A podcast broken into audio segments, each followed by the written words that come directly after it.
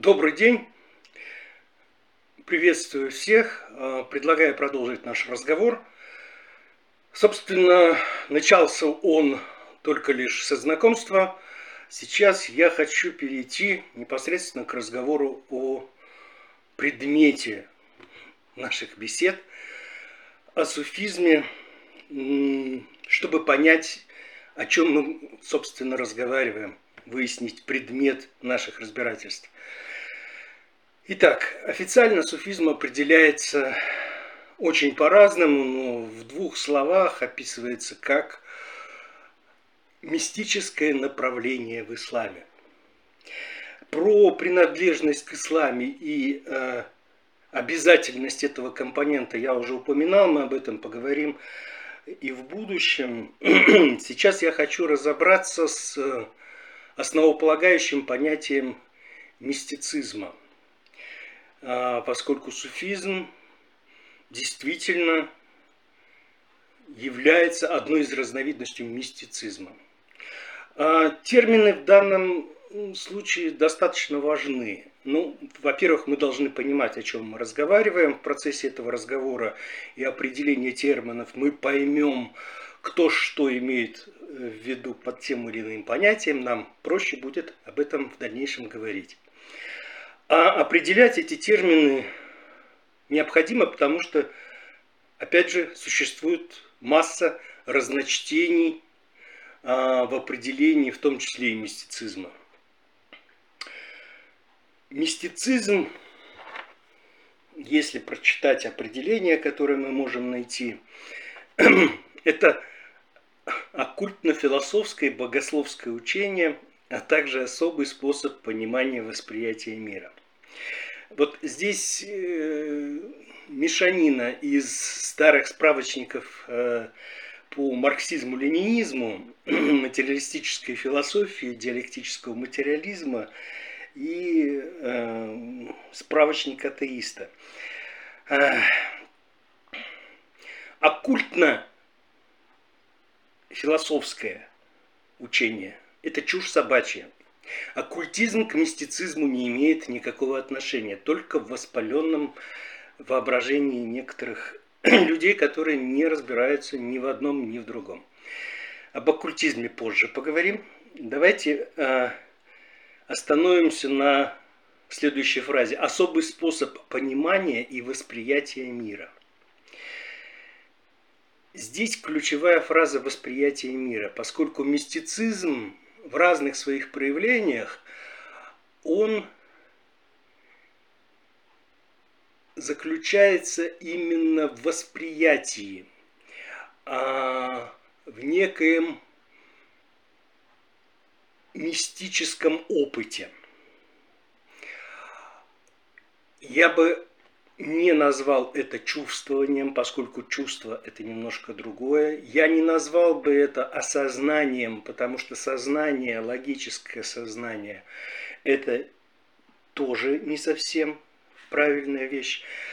А мистический опыт, то есть опыт непосредственного общения с абсолютом, абсолютной реальности, абсолютной истиной, а, с Богом, Всевышним или так далее. В этом заключается суть мистицизма. Но описать этот мистический опыт, этот личностный опыт, достаточно сложно было всегда. И до сих пор это так и остается. Почему сделать это сложно, поскольку этот опыт плохо описывается э, в терминах, которые использует наше сознание. Вот мы в дальнейшем будем говорить именно о сознании и о разных его ипостасях. Давайте с этим разберемся. Я хочу сделать это на простом примере. ну, возьмем яблоко. Если говорить... Да, и я бы хотел сразу вычленить три сферы сознания. Есть сознание, есть подсознание и сверхсознание. Сознание отвечает за логическое мышление. Это наш язык, описывающий окружающий нас бинарный мир. И поэтому сам язык тоже бинарный. А, как в окружающем нас материальном мире есть плюс и минус, отрицательные и положительные заряды, во всех электронах, которые составляют атомы всего сущего, точно так же бинарный машинный код описывает любые процессы, происходящие в мире, а, и наш язык, он тоже бинарен. В нем есть противоположные понятия добро, зло, хорошо, плохо, черное, белое и так далее. Да? А, сознание, логическое мышление – это всем нам хорошо известная сфера сознания. Вот яблоко. Что такое яблоко? На уровне сознания мы можем говорить о нем сутками.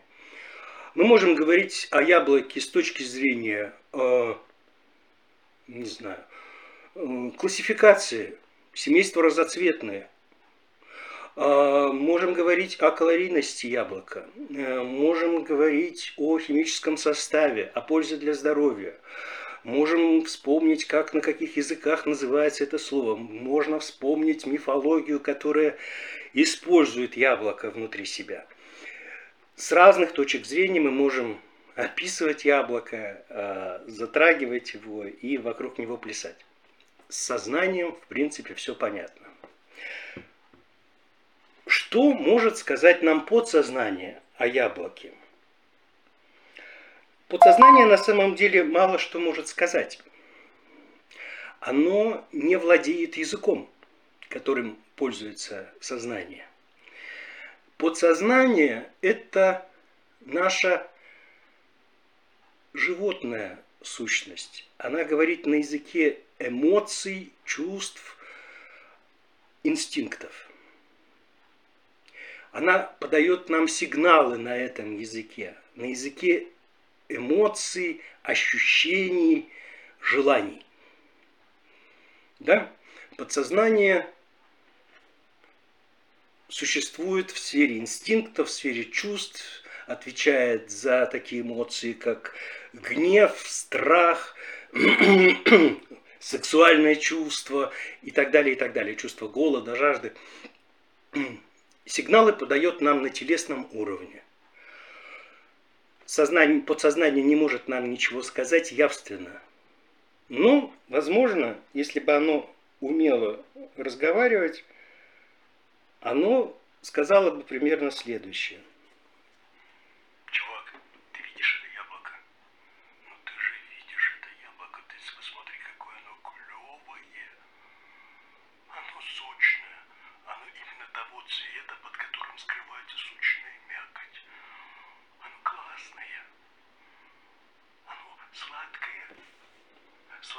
значит сахар.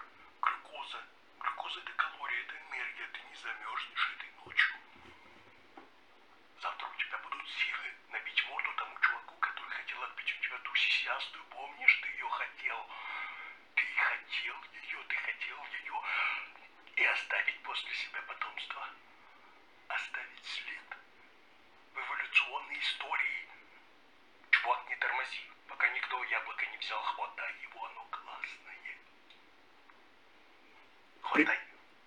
Примерно так. Хорошо, мы немножко отвлеклись. Итак, ну примерно так могло бы звучать подсознание. Сверхсознание. Сверхсознание описывает сферу нашего сознания, которое а, не обладает э, логическим языком и которая тоже не разговаривает на, привычном, на привычных нам языках. Оно тоже посылает нам сигналы. Какие сигналы? Это ощущение, но не чувство. Это опыт и переживания, который сложно описать словами, потому что у разных людей для него будут разные определения. Что мы испытываем, когда слышим музыку Баха? Каждый, наверное, испытывает разные ощущения и чувства.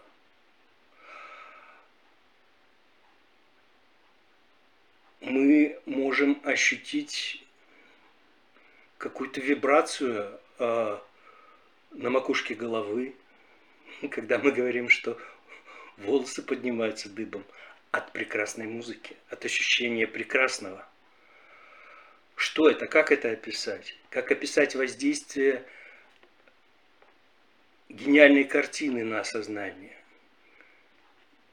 Как мы можем описать чувство прекрасного, возникающее в нас? Эти переживания можно повторить поставить другого человека перед той же картиной и посмотреть, а вдруг он среагирует так же. А потом попробовать поделиться своими ощущениями, опять же, которые сложно описать. И поэтому для разговора на темы индивидуального мистического опыта для этих разговоров применяется язык символизма. Именно этим занимается суфийская поэзия. Она символически описывает мистический опыт, который переживает человек. И все-таки яблоко. Яблоко и область сверхсознания.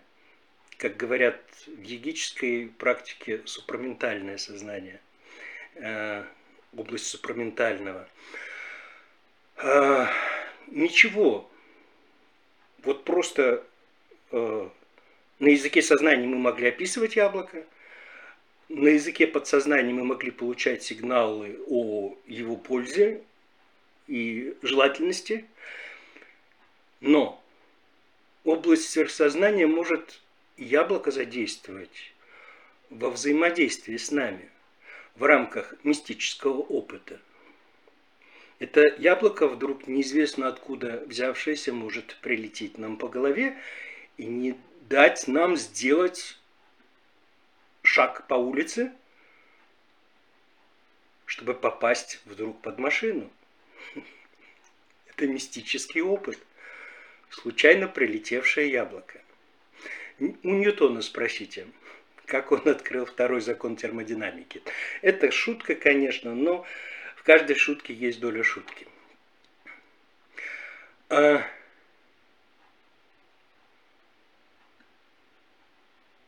Яблоко как предмет искусства может воздействовать на наш мистический опыт.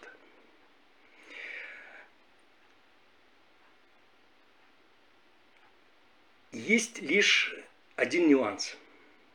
Для того, чтобы быть восприимчивым к мистическому опыту и отличать чувства от мистического опыта, вообще уметь распознавать сигналы, э, исходящими от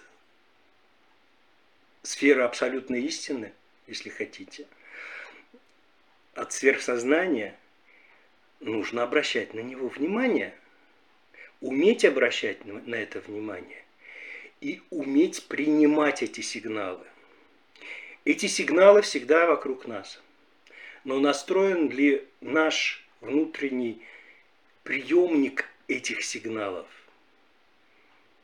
В обычной жизни нет.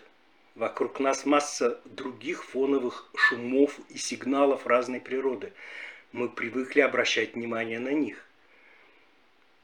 Но мистический опыт и мистические практики позволяют настроить нашу психику, наше сознание, наше сверхсознание на прием восприятия этих сигналов, на взаимодействие с ними. Вот в чем заключается суть мистического опыта, если говорить очень грубо и очень примитивно, не используя символизм, а используя возможность объяснения этой сложной субстанции самым простым языком. Я думаю, на сегодня достаточно. Мы продолжим в самом скором будущем. Спасибо.